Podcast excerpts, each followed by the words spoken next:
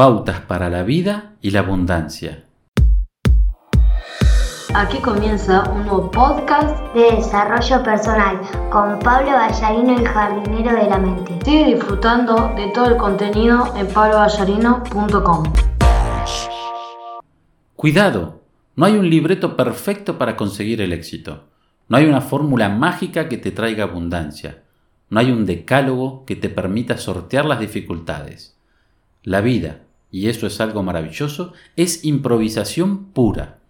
Requieres un conocimiento, requieres experiencia, requieres práctica, pero cada situación que vives es distinta y debes aprender a improvisar.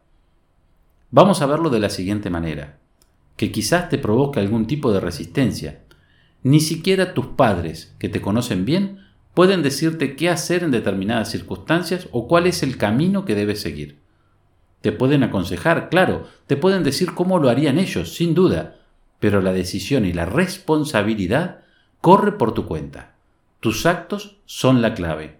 De hecho, no es conveniente que simplemente porque son tus padres o tu pareja o tu jefe, actúes como un dócil borrego y hagas caso de lo que te dicen otros, porque quizás no sea lo adecuado. Entonces, cuando tropieces, cuando caigas en el error, tú serás el que asuma las consecuencias, el que pague los platos rotos. Escucha, sí, pero toma tu propia decisión.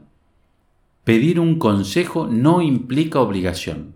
Acudimos a otros en momentos en los que la realidad nos sobrepasa, en la que las dificultades nos agobian, en las que los problemas nos lubran la mente.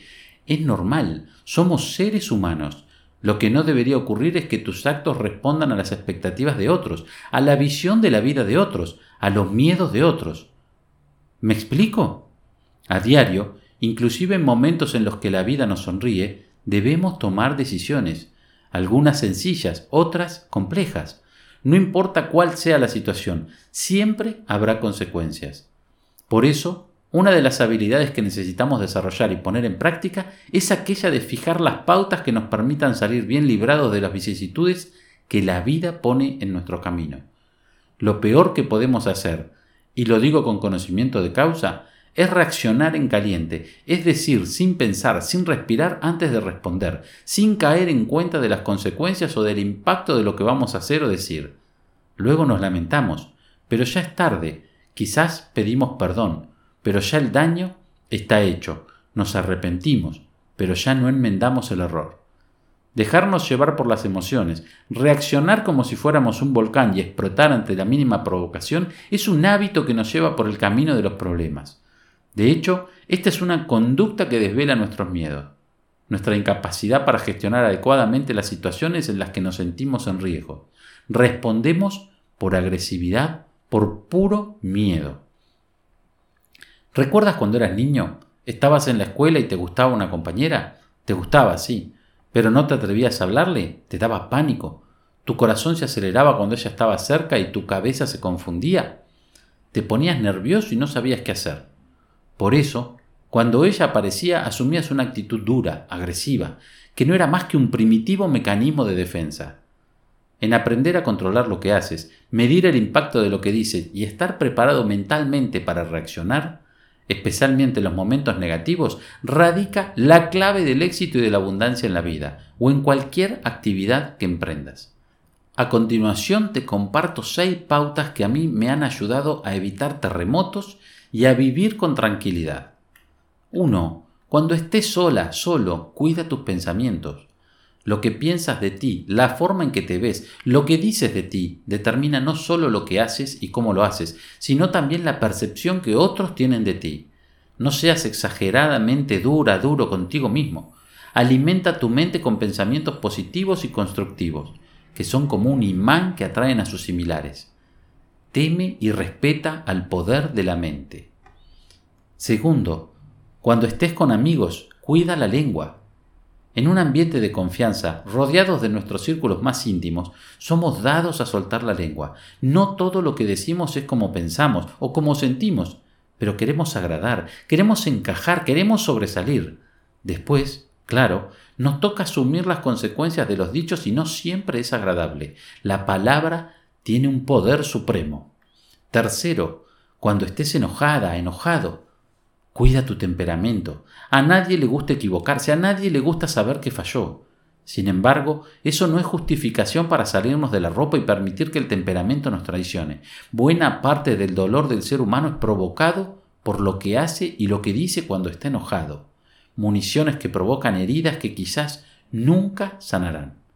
Cuarto, cuando estés en grupo, cuida tu comportamiento. Llamar la atención de otros nos hace sentir poderosos y también nos hace perder la perspectiva de las situaciones. A veces, muchas veces, para quedar bien nos permitimos el despropósito de hacer quedar mal a alguien ante otros. Los herimos, los avergonzamos y no es fácil remediar el malestar. Respétate y respeta a los demás. Quinto, cuando estés en problemas, cuida tus emociones. Las dificultades que hayas en tu camino no son más que oportunidades. ¿Lo sabías? Sin embargo, el ego, por el ego, lo asumimos como un reto, como una enfrenta y nos dejamos llevar por las emociones. Solo conseguimos agravar el problema. Controla tus emociones, ponles límite y más bien aprende lo que esa dificultad está queriendo enseñarte. Sexto, cuando empieces a tener éxito, cuida tu ego. Jamás olvides de dónde vienes y quién eres. El éxito, la riqueza y la fama son circunstanciales, temporales, y de ninguna manera te definen como persona. En cambio, tus valores, tus principios y sobre todo tus actos dicen mucho de ti, dicen todo de ti. La humildad se pone a prueba cuando la vida te da más de lo que necesitas o crees merecer. Reitero, no hay un libreto perfecto para conseguir el éxito, no hay una fórmula mágica que te traiga abundancia, no hay un decálogo que te permita sortear las dificultades. De hecho, por muy parecida que se antoje, ninguna situación es exacta a otra que ya vivimos. Por eso, el control y la improvisación son habilidades que necesitamos desarrollar para gestionar la vida como viene. Establece las pautas que te permitan tomar las decisiones correctas, adecuadas, sanas. No les des a tus emociones o a tus creencias limitantes el poder de elegir lo que tú deseas. Cada pauta es un plan, una estrategia que te da la posibilidad de ir un paso por delante de esos impulsos que casi siempre nos llevan por el camino equivocado. Decisiones conscientes derivan en resultados positivos y constructivos. Hazte responsable de tu vida. Así finaliza este podcast del jardinero de la mente. Sigue disfrutando de este y otro contenido en pablovallarino.com.